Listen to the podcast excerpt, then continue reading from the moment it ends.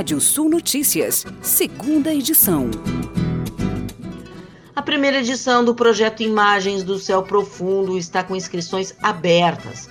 O objetivo do programa é estimular os educadores a motivar seus alunos no estudo da astronomia, examinando e discutindo imagens do céu profundo, planetas e objetos menores como cometas e asteroides promovido pelo Ministério da Ciência, Tecnologia e Inovação Brasileira, em colaboração com o Observatório Nacional e com outras instituições vinculadas à pasta. O programa é gratuito e tem como público-alvo escolas, instituições, clubes de ciência e demais interessados em popularizar a ciência entre cidadãos voluntários. A ação é uma parceria entre o Ministério, a NASA, com apoio do Observatório Nacional, da Agência Espacial Brasileira, do Instituto de Pesquisas Espaciais, o INPE, do Laboratório Nacional de Astrofísica, do Museu de Ciência de Astronomia Afins e da Olimpíada Brasileira de Astronomia. E o Banco do Brasil montou agências móveis que vão percorrer todas as regiões do país para oferecer crédito para pequenos produtores rurais, informou ontem o presidente do banco, Fausto de Andrade Ribeiro, em entrevista para o programa Voz do Brasil. Chamada de Circuito de Negócios Agro 2022, a terceira edição da iniciativa vai percorrer cerca de 600 municípios brasileiros e vai oferecer mais de 1,5 bilhão de reais em diferentes linhas de crédito para estimular a aquisição de máquinas e insumos agrícolas para produtores de pequeno porte.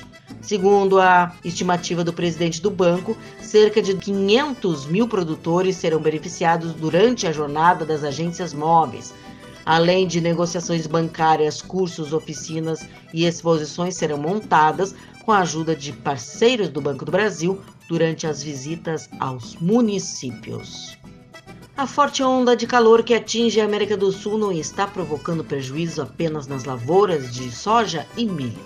No Uruguai, país onde as temperaturas chegaram a 44 graus centígrados em algumas regiões, a maior em 79 anos, 400 mil aves morreram por causa do calor. O levantamento é da Associação dos Produtores de Aves, a APAS, segundo o presidente da entidade, Joaquim Fernandes, que também é produtor de frango e poedeiras. As mortes aconteceram ao longo dos últimos três dias. Segundo a APAS, as perdas representam entre 10 e 20% da produção de aves do Uruguai. Isso, segundo ele, é absolutamente histórico, nunca havia acontecido. O presidente do Senado quer votar projeto sobre preço de combustíveis. Rodrigo Pacheco pretende pautar para votação em plenário o projeto de lei 1472-21, que visa frear um modelo atual de remarcação frequente de preços nos postos de gasolina.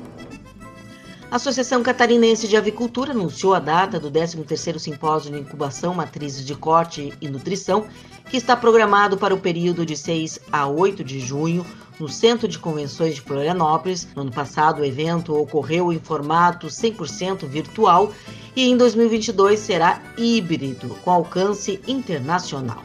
O coordenador-geral Bento Zanoni assinala que o simpósio reunirá proeminentes especialistas para abordagem dos temas mais atuais e relevantes de uma das maiores e mais avançadas cadeias produtivas do mundo, a avicultura industrial brasileira. O simpósio é referência nacional em atualizações tecnológicas e integração setorial. E vamos ao giro de notícias. Inflação medida pelo IGP-10 sobe 1,79% em janeiro, segundo a FGV. Pandemia faz Receita Federal adiar retorno do trabalho presencial o CAD investiga Petrobras por suposto abuso no reajuste de combustíveis. Pandemia fez um novo bilionário a cada 26 horas, diz Oxfam. Você pode ler mais notícias no nosso portal Rádio Sul ou ouvir novamente esse boletim no seu app de podcast favorito. Sou Kátia Desessari e volto amanhã no Rádio Sul Notícias, primeira edição, às 8h30. Até lá. Previsão do tempo. Olá, ouvintes da Radiosul.net. Noite quente no Rio Grande do Sul, mais uma noite quente, acima dos 30 graus na maioria das áreas. Não dá para descartar pancadas de chuva em na maioria das regiões, de forma localizada, possibilidade de temporais, Santa Catarina e Paraná, pancadas de chuva nas próximas horas. Quinta-feira tem sol na maioria das áreas do Rio Grande do Sul, nebulosidade aumenta na parte da tarde, o tempo fica mais seco no centro-oeste e oeste, a umidade relativa baixa bastante. É, não se afasta também no final do período é, pancadas de chuva e, e, risco de temporais localizados aí mal distribuídos é, no Rio Grande do Sul, sobretudo para o eixo é, grande parte do centro, do oeste, fronteira com o Uruguai, sobretudo, e a faixa leste do estado.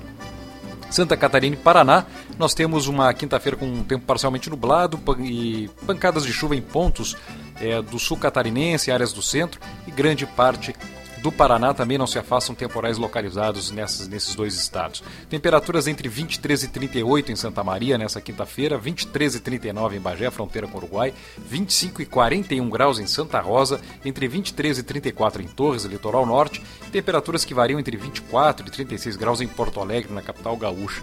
Lages, Planalto Serrano Catarinense entre 20 e 31 e Curitiba, capital do Paraná, temperaturas variando entre 20 e 29. Nascer do sol em Uruguaiana na manhã dessa quinta-feira às 6 horas e 7 minutos e o pôr do sol às 19 horas e 51 minutos.